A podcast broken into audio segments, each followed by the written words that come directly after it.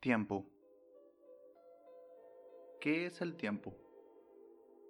¿Existe en verdad o lo creamos nosotros? ¿Un concepto de percepción humana o una ley fundamental que controla y rige al espacio? El tiempo es algo tan común, todos lo conocen, pero hasta la fecha muy pocos seres humanos se han acercado a comprenderlo. Que va, mejor dicho, muy pocos se han atrevido a investigarlo. Si no me crees, trata de explicarte a ti mismo qué es el tiempo. Ándate, reto. Si lo logras me avisas porque en una de esas nos ganamos un premio Nobel. Para que me entiendan, hasta la fecha, por tonto que suene, literalmente no sabemos si el tiempo es real o no. Por más tonto o sin sentido que eso pudiera escucharse. No fue hasta 1915, tras la publicación de la teoría de la relatividad. No, no, no, no, no, no, no, no. ¿Qué estás haciendo? Eh, pintando, profesor. ¿Y qué pintas? A ver, dime. Estoy pintando a una mujer que llora. Exacto. ¿Y a quién quieres engañar, eh? No sé de qué me hablas, profesor. ¿Hablas? Discúlpeme. Perdone, perdone, lo siento. No sé de qué habla, profesor. Yo no estoy tratando de engañar a nadie. ¿Ah, sí? Tu pintura, la mujer. Ella llora, pero volteate a ver a ti. Tú no. Ah, tú no estás llorando. Entonces, ¿a qué quieres engañar? No, profesor, pero... Pero nada, basta de falsedades. ¿Sabes qué estás haciendo? Se supone que arte, pero ¿realmente sabes qué estás haciendo? Pero... Profesor, esta pintura está hecha con lujo de detalle. Me ha tomado mucho tiempo y... Y nada. El arte es un sentimiento, no una ecuación, ¿ok? Nace de ti, en tu interior. Eso que te quema, que te arde, que sientes en tu estómago, en tu mente, en tu cuerpo que toma posesión y control de ti, una fuerza superior a nosotros, que lucha por hablarle al mundo. El trabajo del hombre es simplemente plasmar ese sentimiento. ¿Tú? ¿Tú qué estás plasmando? Todo hecho meticulosamente, hecho estudiado, perfecto. Falso. No hay verdad, no hay un sentimiento. No, profesor, es... Bueno, tal vez, tal vez sí tiene razón. Perdóneme. No me pidas perdón a mí, pídele perdón a la persona que ves en el espejo. Deja de tratar de engañar. Dos aves vivían en una jaula. La jaula era muy grande, muy muy grande y muy hermosa. Suficiente espacio para volar. Fruta deliciosa todas las mañanas y ricas semillas por la tarde, además de agua fresca y pan recién horneado. ¿Qué más pudieran pedir? Las dos aves se llamaban Elizabeth y Mirtala, o Livy y Mirti, como los llaman todos. Ambas pajaritas ya tenían muchísimo tiempo en la jaula. Mirti fue la primera en llegar. Livy, la verdad, ya ni recuerda cómo era o siquiera si había algo afuera de la jaula. Livy es una pequeña pajarita celeste con tonos en amarillo brillante. Mirti una pajarita negra con un mechón rojizo en la cabeza. Eran muy bien cuidadas y se notaba en lo bellas que eran. No fue hasta 1915, tras la publicación de la teoría de la relatividad general, que pudimos comenzar a abrir los ojos y tratar de envolver nuestras mentes alrededor de conceptos fuera de nuestras imaginaciones. Imagina el tiempo. No, no te dije que imagines un reloj. Te dije, imagina el tiempo. Tarea un poco complicada, ¿no? Existen dos teorías, o mejor dicho, las dos teorías más aceptadas por la comunidad científica de qué es o de cómo deberíamos comprender el tiempo son las siguientes. Primero, el presentismo. Básicamente, el pasado y el futuro no existen. Este pensamiento se empata con nuestra forma de percibir el tiempo. El pasado solo son recuerdos a los cuales no podemos regresar. El futuro, la eterna promesa y un sueño inalcanzable, siempre un paso enfrente de nosotros. Estamos destinados a siempre vivir en el presente, presos del momento actual. No porque nadie haya inventado aún una máquina del tiempo, pero por el simple hecho de que es lo único real. El pasado y el futuro no existen. Solo existe el presente. Solo existe este momento. Solo existe la hora. No pidas perdón a mí. Pídele perdón a la persona que ves en el espejo. Deja de tratar de engañarla. No importa qué tan talentoso o superdotado pueda ser, si ignoras ese sentimiento, que sé que está ahí, si ignoras esa pasión, que debería de ser la que dicte y mueva tu brocha por el lienzo, las personas se van a dar cuenta, pero lo peor es que tú también lo vas a notar y verás tus trabajos como ajenos a ti mismo, ya que son falsos. Ni tu público ni tú son tontos. Respétalos, o estarás destinado a ser respetado por nadie, incluyéndote a ti. Pero, maestro, ¿cómo, cómo lo hago? ¿Cómo sé que un sentimiento es mío? El mundo es quien genera estos sentimientos en mí, ¿no? Yo no los creé, yo no los puse ahí. Todo lo que pienso e imagino se ha creado en base a lo que escucho, a lo que observo, lo que olfateo, saboreo, a todo lo que el mundo me obliga a experimentar. Es como si el mundo fuera yo el pintor y yo soy la mujer que llora. El mundo no llora conmigo, pero me hace llorar. La mujer no es libre. Depende de a dónde decida mover el pincel así como yo no soy libre ya que dependo del mundo. Ella vive atrapada en ese momento como yo vivo atrapado en mi presente. ¿Cómo hago eso que dice, maestro? ¿Cómo sería posible plasmar un sentimiento cuando esos sentimientos fueron impuestos en mí? ¿Cómo hago un trabajo libre? ¿Qué no debería de tratar de borrar todo el sentimiento de mi mente ya que ellos no fueron puestos ahí por mí, sino impuestos por lo que me rodea? ¿Cómo plasmo en mi pintura la libertad que tanto han sido Eran muy bien cuidadas y se notaba en lo bellas que eran.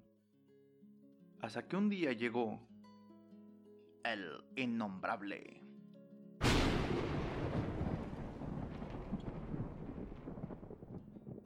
No, no, en serio, no tenía nombre. Era un ave blanca, Énfasis en el era, ya que estaba tan sucia que se veía gris. El innombrable se paró sobre la jaula y viendo hacia abajo a Libby y Mirti, les comenzó a hablar. Hola, señoritas, dijo el innombrable. ¿Cómo te llamas? preguntó Libby. ¿Nombre? Las aves libres no tenemos nombre, señorita.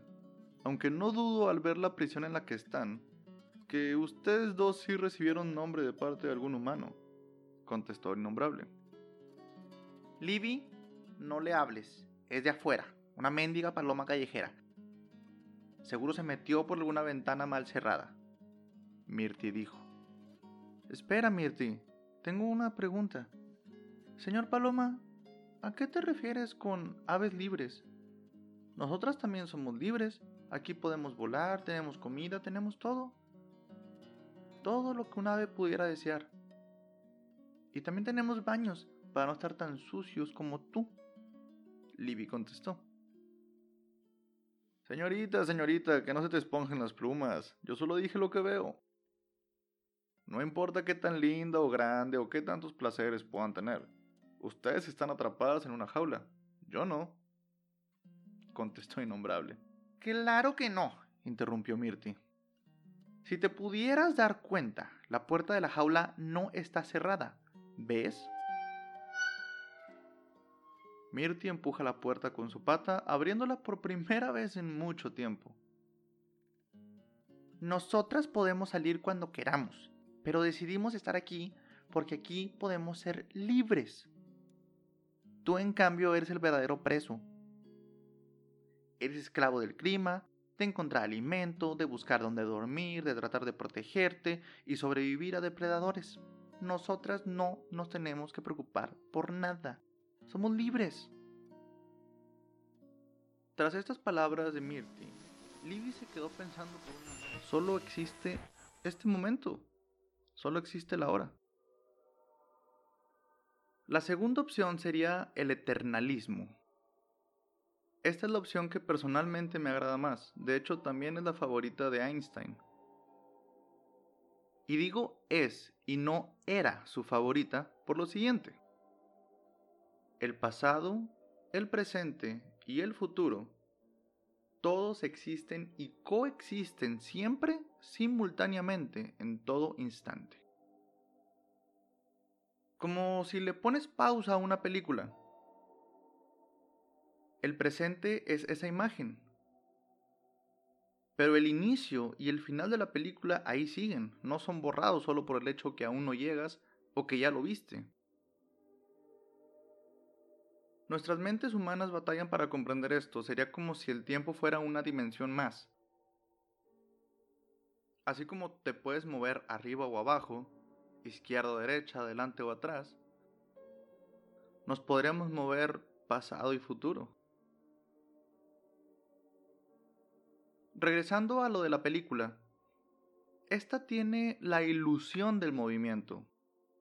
Si recordamos las cintas antiguas, ahí se puede apreciar mejor cómo en realidad una película solo son un montón de cuadros o de fotos puestas una tras otra velozmente y se genera la ilusión del movimiento.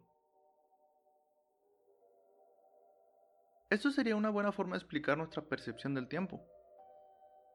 Un momento tras otro en secuencia.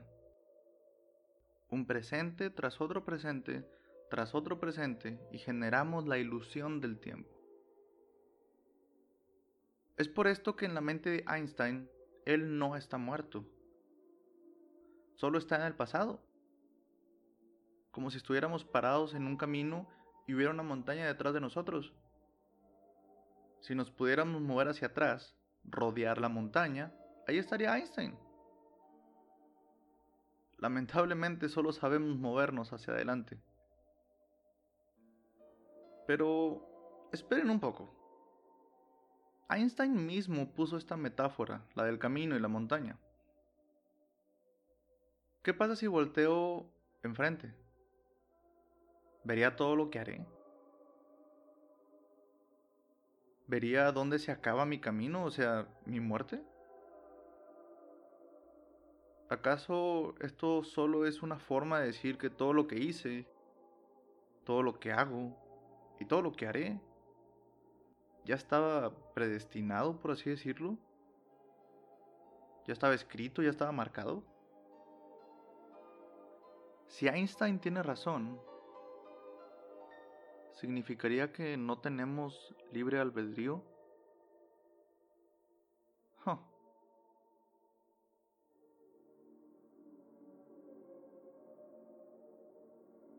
No importa cuántas veces veas tu pasado, nada de lo que hiciste cambiará.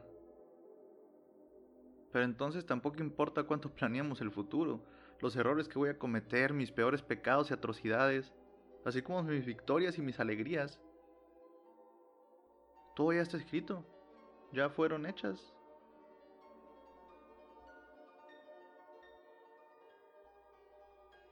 ¿Soy libre entonces? ¿O ¿O qué rollo? O sea, por ejemplo, hoy, ¿por qué decidí hablar de esto hoy no, y no de otra cosa? Pude haber hablado de pajaritos o ponerme de pseudointelectual y hablar del arte, pero, pero no, siempre tengo que hablar de lo más pesimista. Típico Marcus. Así estaba escrito, supongo. No tuve libertad. Hmm. Tal vez en algún universo paralelo se hable de otra cosa, pero ahí ya nos metemos en otro ¿Cómo plasmo en mi pintura la libertad que tanto ansío sentir? Me estás preguntando cómo plasmar un sentimiento de libertad, si tú no eres libre, básicamente. Sí, maestro. O cualquier sentimiento, para ser franco. ¿Cómo plasmo algo que no es mío? Ok, pequeño saltamontes. Déjame te cuento una historia. ¿Conoces a Ludwig Wittgenstein? No, maestro. ¿Él qué pintó? No, no, no, no, no, él no era ningún pintor. Él era un filósofo, filósofo austriaco del siglo pasado, y propuso el siguiente experimento mental. Imagina que un grupo de personas tienen una caja. Todas las cajas están marcadas como escarabajo, haciendo alusión a que eso hay en su interior. Pero la regla es que nadie puede ver lo que hay en la caja de los demás, solo la tuya. ¿Podrías estar seguro que los demás tienen un escarabajo? ¿Podrías estar seguro que tú tienes uno? Mm, pues obviamente yo sabría que el mío es un escarabajo, yo lo estoy viendo. Y si describimos lo que vemos dentro de nuestras cajas, podríamos llegar a corroborar que tenemos lo mismo todos, ¿no? ¿Por qué no podríamos? Ah, pero aquí está lo interesante, mira. Antes de este momento nadie había visto un escarabajo y solo lo puedes describir superficialmente, ya que no puedes tomar el escarabajo físicamente con tus manos y estudiarlo a fondo. El escarabajo no puede salir de la caja. De esta forma, para ti escarabajo será lo que sea que esté dentro de tu caja. Tú puedes tratar de escribírselo a alguien o viceversa, pero cada quien tendrá una idea de escarabajo diferente. Sin embargo, todos la llamarían de la misma forma, escarabajo ya que eso te fue impuesto por la caja. ¿Esto a qué va, maestro? No, no entiendo el punto. La caja es una metáfora para tu mente. El escarabajo es un sentimiento. Felicidad, tristeza, dolor, emoción, nostalgia, rabia, ira, lo que quieras. Incluso podría ser colores, olores, sabores, cómo percibes al mundo. Cada quien tiene su caja, y estamos destinados a solo poder ver en el interior de nuestra caja, en el interior de nuestra mente. Para mí felicidad es una cosa, pero para ti podría ser algo completamente diferente. Yo en mi caja pudiera tener un sin pies, tú pudieras tener una oruga, y ambos llamaríamos a estas dos criaturas diferentes como escarabajo porque así nos enseñaron. El lenguaje es demasiado limitado, no existe una palabra que pueda abarcar lo que todos sienten, aunque nuestra naturaleza humana nos empuja a ponerle un nombre. Yo nunca podré sentir tu alegría, yo nunca podré sentir lo que para ti es miedo. Y esa es la clave. Date cuenta de esto. ¿Cuántos sentimientos hay en ti que son únicos? Nadie en el mundo jamás ha sentido eso como tú lo sientes. Pero como no podemos comprenderlo, lo terminas llamando felicidad o tristeza o enojo. Te vas a las palabras que están marcadas afuera de la caja. Ahí, ahí yace tu libertad. Dentro de esta prisión llamada vida, ahí es donde tú tienes que descubrirte abre la caja, deja que todo lo que está en su interior salga. Deja de ver solo la palabra que tiene marcada por afuera. Ahí es donde el arte explota. Tú nunca sabrás lo que yo siento cuando alguien me golpea, y yo jamás podré saber lo que tú sientes cuando alguien te besa. Solo por medio del arte podemos tratar. Tras estas palabras de Mirti, Livy se quedó pensando por un momento. Libby no sabía que la puerta estaba abierta. Y para ser sinceros, ella ni siquiera sabía que existía una puerta. La posibilidad de salir nunca estuvo en su mente. Hasta ahora. Oh, señorita, pero a juzgar por el rostro de su bella compañera azul, ella no parece pensar lo mismo. Me llamo Libby, ¿ok? No señorita, ni nada de eso. Y soy celeste, no azul. Mugre paloma sucia. Ah, sí, sucio sí soy. Es un riesgo que se toma cuando vuelas más arriba de cualquier árbol. O cuando estás más arriba que las estrellas. Y luego bajas en caída libre solo para abrir las alas y rozar el agua de un lago con tu estómago. Lárgate, paloma fea, interrumpió Mirti. No, es, espera, Libby dijo en un tono de voz mucho más suave. Señor Paloma, ¿me podría... ¿Me podría mostrar eso? Libby, sería un honor y un placer para mí. Mirti, no te vayas a enfadar, pero quiero ver las estrellas. Nunca las he visto de cerca. No me quiero quedar atrapada en este lugar para siempre. Por favor, no, no te molestes. Regreso en un rato, ¿va? Mirti la volteó a ver y con una sonrisa sarcástica le dijo: Ja, ja, ja. Ve, Libby, ve. Ya te quiero ver de regreso toda sucia, cansada y llorando. Por favor, dame el gusto de decir, te lo dije cuando vuelvas, ¿ok? Innombrable abrió la puerta de la jaula y Libby con muchos nervios comenzó a salir. Y una vez afuera, magia. Libby y el innombrable comenzaron a volar por toda la casa, dando vueltas en la recámara, por la cocina, en el comedor, hasta que fueron a una ventana que estaba abierta y... libertad. Libby sintió por primera vez la brisa del aire, el calor del sol, y voló. Voló como nunca lo había hecho. Todo el mundo bajo sus alas, encima de los árboles más altos y un poco más arriba aún. Ambos en una danza hermosa de libertad y una ola de sentimientos nuevos, y cuando llegaron a lo más alto posible, bajar en picada rumbo al agua, abriendo las alas justo un momento antes, para rozar el agua. Livy nunca se había sentido tan libre, tan alegre, tan llena de... Señorita, señorita, cuidado. ¿Qué pasó? ¿Qué sucede? ¡Ah! Atrás, bestia peluda, atrás. El innombrable trataba de defender a Libby, agitando sus alas en la cara de aquel feroz animal, hasta que logró espantarlo. Señorita, señorita, ¿se encuentra bien? Sí, sí, no se preocupe, solo es... Ay, solo es un rasguño, estoy bien. ¿Pero qué fue eso? Se llaman gatos, señorita. A ellos les gusta comer aves. ¿Qué? ¿Qué clase de bestia haría algo así? Uy, señorita, al parecer no conoce al mundo. Mejor ni le digo nada de la pollería entonces. ¿Pollería? No, no, no, llévame, quiero ver eso.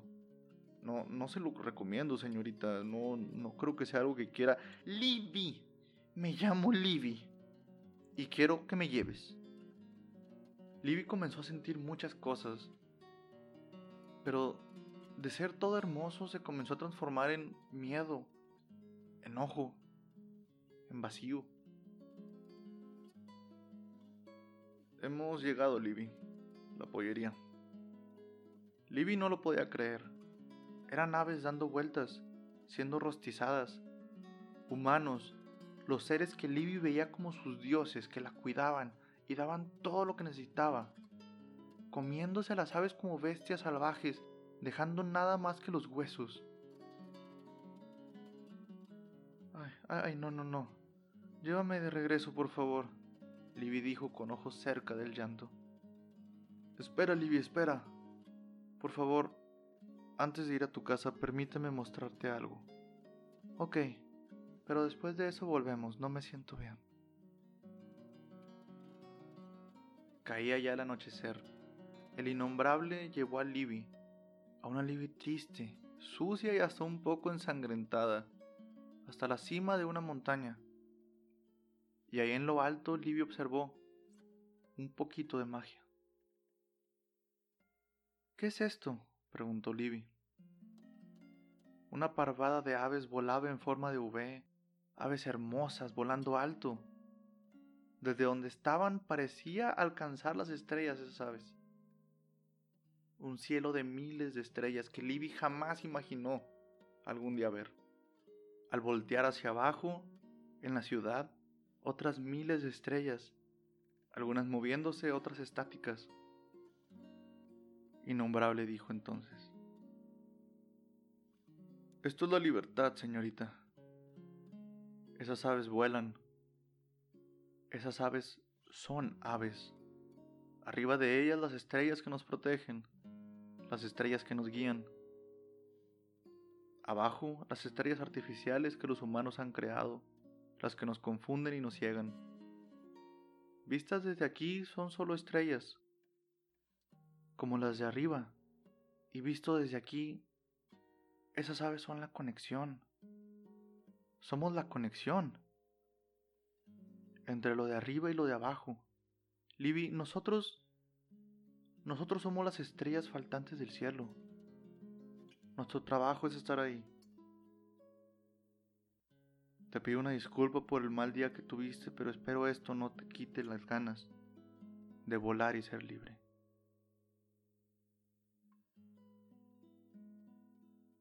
Después de esto, Innombrable regresó a Libia a su casa como lo había prometido. Tal vez en algún universo paralelo se hable de otra cosa, pero ahí ya nos metemos en otro tema. Tal vez en otro universo se hable de algo un poquito menos deprimente y no siempre de lo mismo, problemas existenciales, no, no lo sé. Me imagino como si fuera esto una película y yo soy un personaje que se dio cuenta de que está en una película. Pero pues no importa qué haga, la película ya está grabada. Es hasta triste pensar en algo así, ¿no? Donde el personaje sabe que no es real, que no tiene decisiones propias, que un actor es quien lo interpreta y lo que dice fue escrito por alguien, y que por más que lo intente no hay nada que se pueda hacer. La película ya está. Tal vez por eso nos sentimos atrapados a veces. O bueno, al menos yo. ¿Para qué tratar de hacer algo? Digo, ya está escrito el futuro. Pase lo que pase, haré lo que sea que se supone que haga. Esto... Perdón, esto se está poniendo un poco triste. solo por medio del arte podemos tratar de transmitir esa verdad. Eres libre en tu mente, en tu sentir, en tu persona. Tu persona es lo único que tienes por ofrecerle al mundo. Y da la casualidad que también es lo más valioso que le puedes ofrecer. Expresa lo que sientes, ábrete, quédate al descubierto, vulnerable, no te darás cuenta, pero habrá otras personas que gracias a tu honestidad se podrán ver reflejadas en ti. Y así de sencillo hiciste que este mundo fuera un poquito menos solitario para alguien. Wow, maestro, eso es... Eso es increíble, entonces... No importa qué, Después de esto, Innombrable regresó a Livia a su casa como lo había prometido. Livia estaba tan sucia que su color celeste se ocultaba debajo de una capa de tierra y sangre. Mirti abrió la puerta para dejarla entrar. Innombrable se fue. Después de un silencio, Libby fue la primera en hablar. Sí, ya sé, ya sé. Me lo dijiste, ya sé. No digas nada más. Libby, no me causa alegría verte así.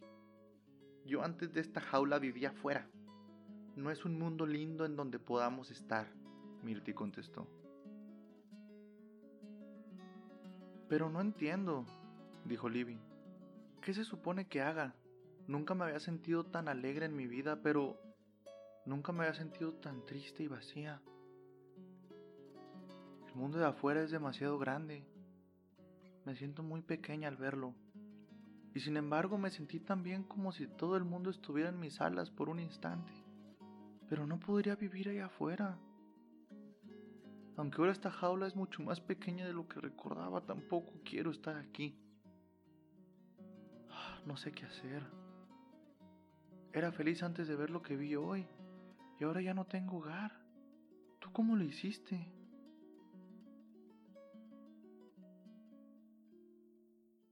no es fácil. Tienes que darte cuenta que te importa y que no. No existe una libertad completa como la que tú quieres o como la que dijo esa paloma fea. Eso solo es una idea. Tienes que borrar de tu mente eso que no te gusta. Mirti, pero tú estás hablando de ignorar los problemas. Vivimos en una jaula. De seres que comen aves. Somos... Somos sus adornos, básicamente. ¿Cómo vivir feliz así? No somos libres. Esto quiere decir que si quiero sentirme libre, en ciertos puntos tengo que perder mi. Perdón, esto se está poniendo un poco triste, pero... Pero ya para acabar, si, si alguien me preguntara entonces, Marcus, ¿todos somos esclavos? Wow, maestro, eso es... Eso es increíble, entonces... No importa qué, yo siempre soy libre. Entonces realmente nadie es esclavo del mundo. Todos siempre hemos sido y seguiremos siendo libres. Quiere decir que si quiero sentirme libre, en ciertos puntos tengo que perder mi libertad en otros. Entonces, realmente nadie es libre y nadie es preso. Es imposible estar 100% satisfechos con lo que eres a menos que ignores lo malo y solo te enfoques en lo bueno. No, esto no tiene sentido. ¿Qué acaso tengo que imaginarme feliz, imaginarme libre cuando no lo soy? Y de esa forma puedo disfrutar los momentos en los que sí lo soy. ¿No? ¿Estás diciendo eso, Mirti? Mi respuesta sería, a eso te respondo, Libby, la respuesta es sí. Mi nombre es Marcos del Toro. Gracias, por, escuchar.